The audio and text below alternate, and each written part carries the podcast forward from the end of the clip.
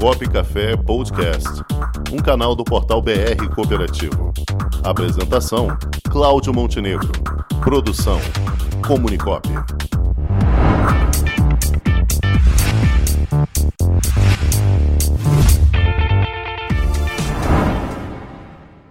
E no quadro Cooperativo em Destaque de hoje, nós vamos conversar com o presidente da Comigo, a Cooperativa Agroindustrial dos Produtores Rurais do Sudoeste Goiano, Antônio Chavaglia. Boa tarde, presidente. Boa tarde, dois da é, Cláudio aí, né? É, aqui é quase uma cooperativa, presidente. Tem dois já. já, tem, já tem dois Cláudios aqui, mais um pouquinho a gente faz a cooperativa. Um prazer estar com vocês, com seus ouvintes falar um pouco sobre cooperativismo, embora já falaram bastante sobre os princípios do cooperativismo, cooperativismo mundial. E nós aqui no Centro-Oeste também estamos devagarzinho, mas tá, tá bem dando apoio ao setor produtivo. Perfeito. A gente quer conversar um pouquinho com o senhor, para o senhor contar um pouquinho da história aí da, da Comigo, essa cooperativa tão importante para o agronegócio brasileiro, que tem essa presença fundamental aí em Goiás. Conta um pouquinho da história da Comigo, presidente. Ele começou em surgiu a ideia em 74, né, até construiu documentação, arrumou 50 pessoas para participar era um desejo muito grande de fazer aquilo que era necessário, que não tinha condições de fazer na região, que era abrir o Cerrado brasileiro, também a dificuldade que tinha por calcário na região, aquela coisa tudo. E a cooperativa iniciou esse trabalho com a agropecuária, né, que os dos fundadores eram agropecuaristas, e, alguns que eram só produtores rurais, como eu. Eu iniciou esse trabalho até que conseguiu realmente abrir as portas em 75 e foi um trabalho, como todos, qualquer cooperativa, muito difícil aqui no centro-oeste brasileiro. As cooperativas aqui naquela época tinha poucas cooperativas e também não tinha muito na área agrícola, era muito pequeno, mas na área de pecuária. Começou a entrar a área agrícola, e aí começou a fazer armazém, já fez o primeiro armazém para arroz, né? e recebendo arroz que já é plantado depois segundo ano em diante, terceiro, começou a entrar a soja, produtividade baixa, porque realmente as terras da eh, Chapadão aqui é a fraca, terra do cerrado, mas iniciou. Eu acho que o grande salto aqui para iniciar a soja para valer aqui realmente foi a industrialização aqui em 83. Em 81 nós começamos a fazer, montar estratégias de botar esmagamento de soja. Conseguimos montá-la, funcionou em 83. Aí a soja realmente, primeiro ano até não rodou o ano todo, não tinha soja realmente, é muito pouco. Segundo ano já rodou normal e aí foi só avançando mais soja. Hoje nós temos, naquela época era uma fábrica de 600 toneladas dia, hoje nós estamos com duas fábricas dando 5 mil toneladas, 5.500 toneladas dia. E expandiu pelo estado de Goiás, hoje tem 17 municípios. Dificuldade nós enfrentamos todas as dificuldades que as cooperativas da época, que tem 45 anos, 50 anos, enfrentaram aí, planos econômicos, essa conjuntura, mas conseguiu superar, certo? Superar. E hoje está com, começou com 50, está com 9.300 sócios e isso dá uma sustentabilidade muito grande no trabalho que a gente faz desde o início. A primeira coisa que fez lá atrás foi contratar o agrônomo e o veterinário, para começar a fazer boas práticas desde aquela época de, fazer plantar em nível, fazer terraço para cercar água, tudo isso. Então foi um trabalho muito importante que foi feito e cada dia mais produtores vinham participar. Então foi realmente algo, algo começou muito pequeno, e hoje é bastante representativo aqui no estado de Goiás. Temos aí hoje uma grande capacidade industrial na área de soja, é, ração, três fábricas de ração, duas é, refino de óleo, duas fábricas de misturador de sal e a armazenagem. A armazenagem a gente faz armazém todo ano e não atende toda a demanda. Hoje nós estamos com mais de 2 milhões de toneladas de capacidade de armazenagem. Isso é muito importante para a região, tem regiões aí que estão tá crescendo e precisando mais de infraestrutura, né? E as empresas multinacionais pouco estão construindo armazém, mais é produtor e a cooperativa, certo? Então isso está avançando muito no meio do produtor, fazendo armazém na propriedade, isso tem ajudado bastante no recebimento de grãos e poder guardar esses grãos todos. Tem a época da safra de milho, que ainda tem soja nos armazéns, né, que vai, industrializar, industrializar o ano inteiro. Às vezes não dá para receber muito milho. Tem, tem produtores, às vezes, que põem silo, silo bag. Eh, tem outros que bioarmazém, do armazém. Mas graças a Deus a cooperativa tá, nunca teve problemas tão sérios, tivemos problemas, mas todos eles sanados. Nunca tivemos compromisso nenhum deixado de cumprir na data e a hora, o funcionalismo. Com 45, 46 anos aí de um trabalho muito forte, com muita responsabilidade, com muito respeito à equipe e também aos nossos associados. Isso tem dado uma transparência muito grande na gestão, no planejamento de cinco anos estratégico, e onde cada um sabe o que vai fazer na cooperativa nos próximos cinco anos. Ele é atualizado de seis, seis meses, né? Para poder ver a mudança que deu nos rumos aí. Mas é uma cooperativa realmente que tem trabalhado em prol da prestação de serviço, tanto na agricultura como na pecuária.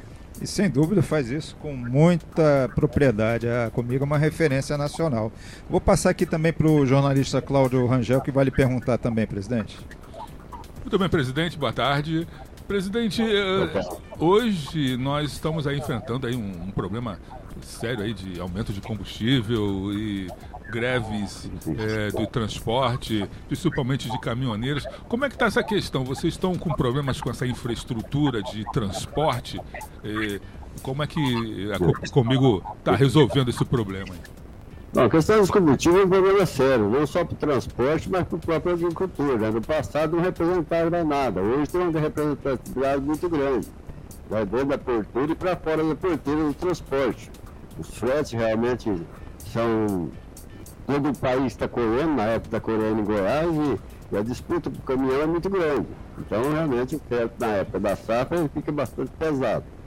Agora, a, ferrovia aqui agora, que começou a funcionar esse ano, é, do transporte para os portos, vai dar uma condição de melhor de porto. Mas vai ter problema em trazer os insumos de lá que a hora que você parou de mandar o, o farol de soja para lá, você teve o frete subiu, agora 170 foi para 270 toneladas, porque os caminhões não estavam descendo para lá, então melhorou para ir, mas ficou ruim para subir. Mas a quantidade que sobe, sobe meio menor do que que desce, né? E tudo isso é muito complexo a questão do transporte aí no Brasil, tem muita coisa que está fazendo, essas ferrovia aqui foi importante a privatização dela. É uma empresa que pegou tem muita responsabilidade, está trabalhando dentro do, cronograma e vai, vai melhorar ainda mais para o futuro. Essa ferrovia sendo cortada aqui no estado de Goiás e vai encontrar, está vindo até Rio Verde, mas vai, vai chegar até Porto Nacional, em alguns lugares que está pronto, outros lugares precisa ser refeito, mas daqui a um ano nós acreditamos que vai estar tá rodando de Santos até o Nordeste, a ferrovia, para mandar para as duas pontas aquilo que se desejar. Isso vai ser um grande, um grande avanço, né? Ah, sim, sem dúvida. Sem, sem dúvida. Sem dúvida. Presidente, aproveitando aqui, lhe, lhe, repassando aqui as congratulações do presidente do Sistema OCB de Mato Grosso, Onofre Cesário Souza Filho, mandando um abraço aqui para o senhor. Obrigado. Bom, presidente, e com todo esse problema de pandemia, desde o início, no ano passado, como é que a Comigo vem superando essa dificuldade? O da pandemia realmente afetou todas as empresas, né? De uma maneira geral.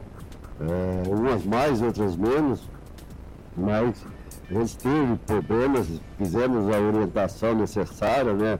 No primeiro momento, aqueles que tinham qualquer problema de saúde foram afastados e as grávidas, todo mundo, para poder ter o equilíbrio.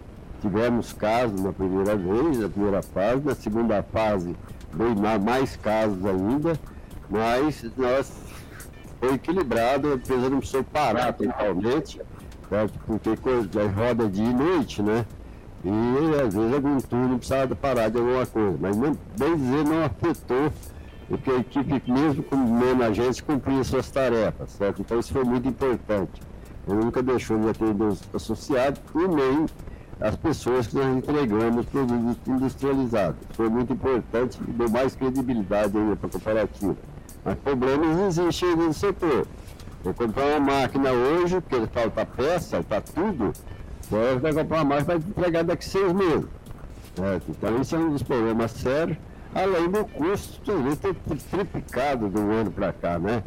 Porque o aço subiu demais, outras coisas subiram, o transporte, tudo isso está pesando muito hoje. O transporte de navios hoje para a China subiu três, quatro vezes daquilo que era um ano atrás.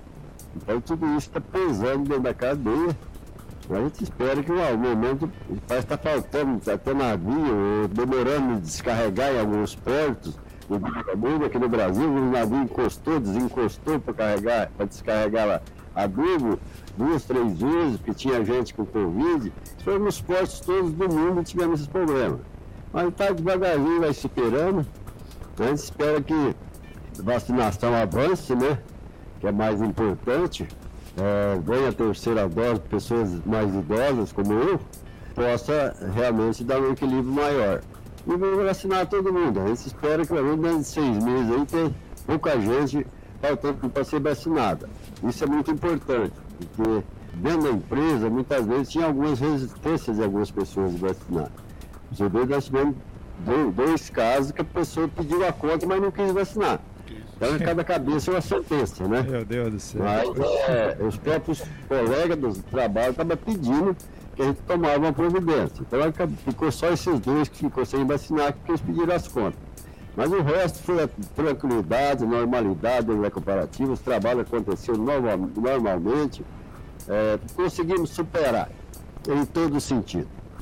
Muito bem, presidente. É, realmente é, a gente ainda se depara com essa situação, pessoal que acha que não deve se vacinar, mas vida que segue, né? Cada um com o seu cada um. Muito bem, presidente Antônio Chavaglia, presidente da Comigo, muitíssimo obrigado por sua participação. Foi um prazer conversar aqui com o senhor e esperamos poder recebê-lo aqui novamente em outras oportunidades para trazer as novidades aí que a Comigo vem trazendo, vem oferecendo para o mercado brasileiro, né? Muito obrigado, foi um prazer estar com vocês. A hora que precisar de alguma coisa que eu possa contribuir, é só comunicar aqui, tá ok? Tá certo, presidente. Um abraço e conte comigo. Ah, um abraço, até a próxima. Com o esporte aprendi que cooperar é a grande sacada e que as maiores vitórias vêm quando a gente se une. No cooperativismo também é assim. Mais do que um modelo de negócio, o COP é um jeito diferente de empreender e está espalhado por toda parte do campo à cidade, nos produtos e serviços, facilitando a nossa vida e gerando renda para muita gente.